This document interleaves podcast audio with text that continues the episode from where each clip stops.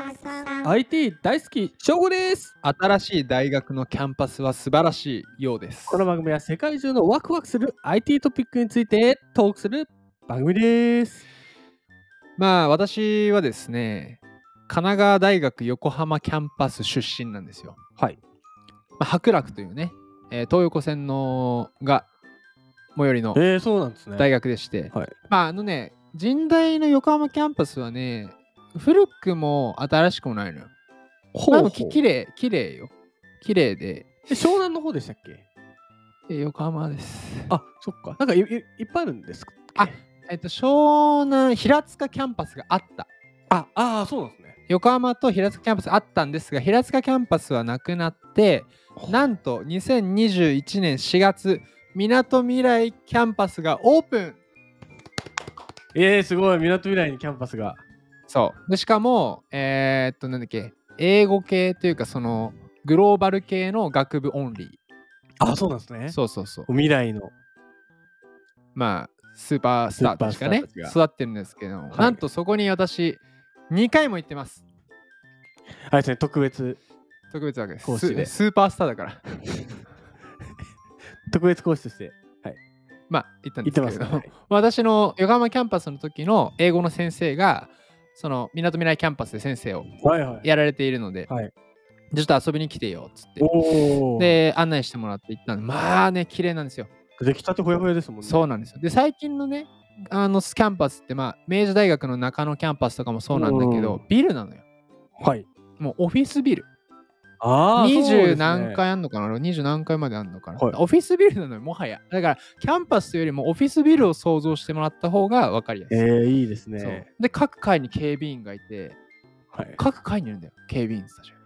えー、そうだよ。のエレベーター付近にね。何もできないじゃないですか。な何もできないん だよ。そう、何もする、何もかもするところでできないんですよは。で、しかも、み立地もすごくて、神奈川大学のトイメンは、ウエスティン横浜ホテルっていう外資の高級ホテルなんですよ。えー、しかも、道の並びのお隣さんは、ポルシェ、えー、ポルシェ店、ポルシェディーラーがあるんですよ。そうです。だから何が言いたいかっていうと、神奈川大学出身のやつらはすげえ。そうですよね。そういうことなんですよ。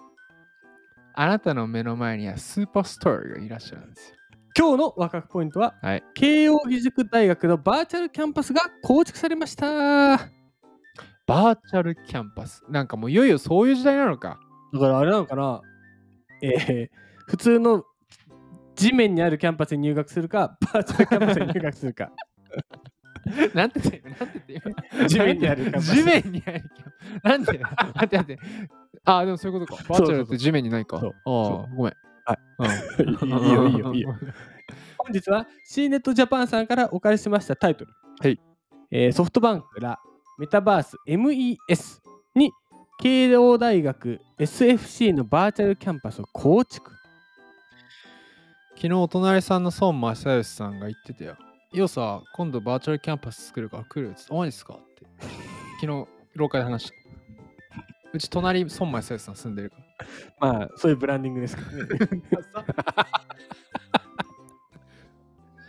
いきます、はいソフトバンクは12月19日慶應義塾大学湘南藤沢キャンパス SFC のバーチャルキャンパスを構築したと発表しましたと、はい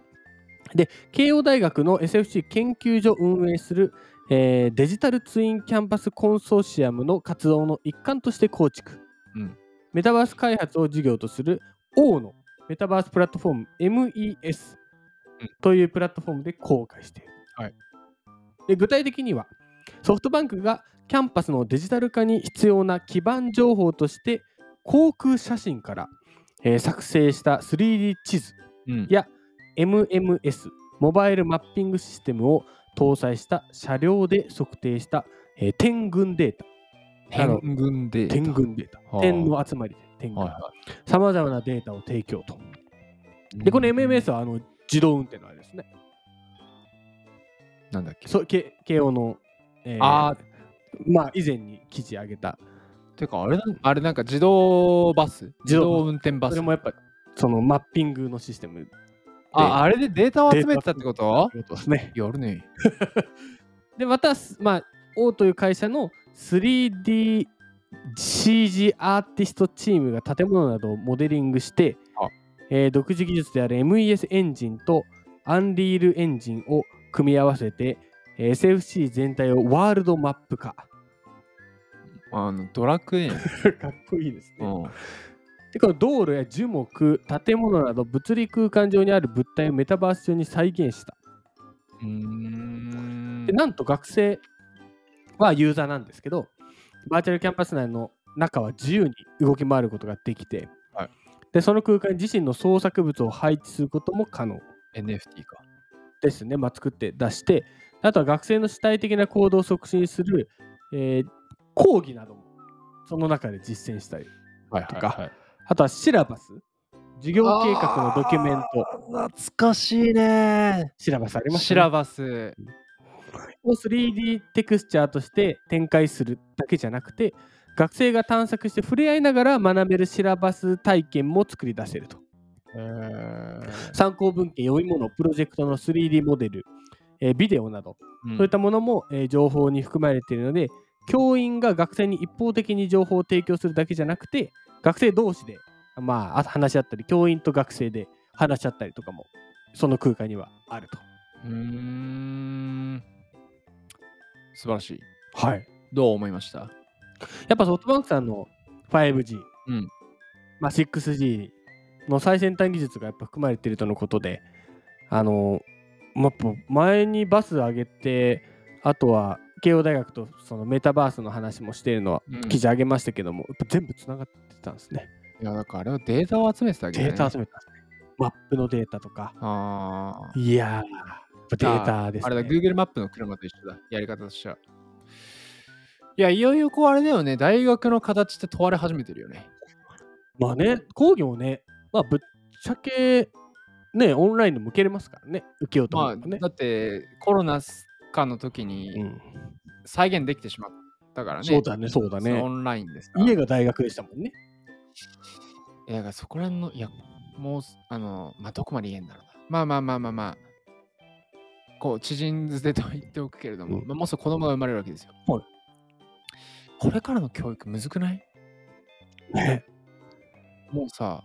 だ前までだったらプログラミングがとかさ、んうんあったけどさ、うん。もういよいよ GPT がさ、コード書いちゃうとかなったらさ、うんまあ、基礎構造の勉強は必要といえどさ、コーディングが必要かっていうとちょっとさ、そうでもないですよ違ったねり。さうん、じゃあ本当に大学出身がいいのかとかさ、うん、そもそうですよね。とかもっと言うと勉強例えばマクロ経済を18になってからやるべきなのかとかさ、はいもっと早くてもいいんじゃないかとかそうのですね。テクノロジーによってどんどん時間がさ前倒しできるわけじゃ、そうんですねいつも1時間交通かかったのが0分でその1時間新しいとこに、えー効率的な勉強を埋め込めるってなったらさ、まあいよいよこう教育問われてきてるよねなんかそういうのを感じた今今日話を聞いていて拡張しちゃったけどそうですねう。ん教育がね、もうとんでもない広がりを見せてますからまあねそ。れはね、バーチャルっていう手もあるしね。うはん、あ。な考えさせられる考回でしたね、えさせられました。れはい。今日一言でまとめると、神奈川大学出身はスーパースター。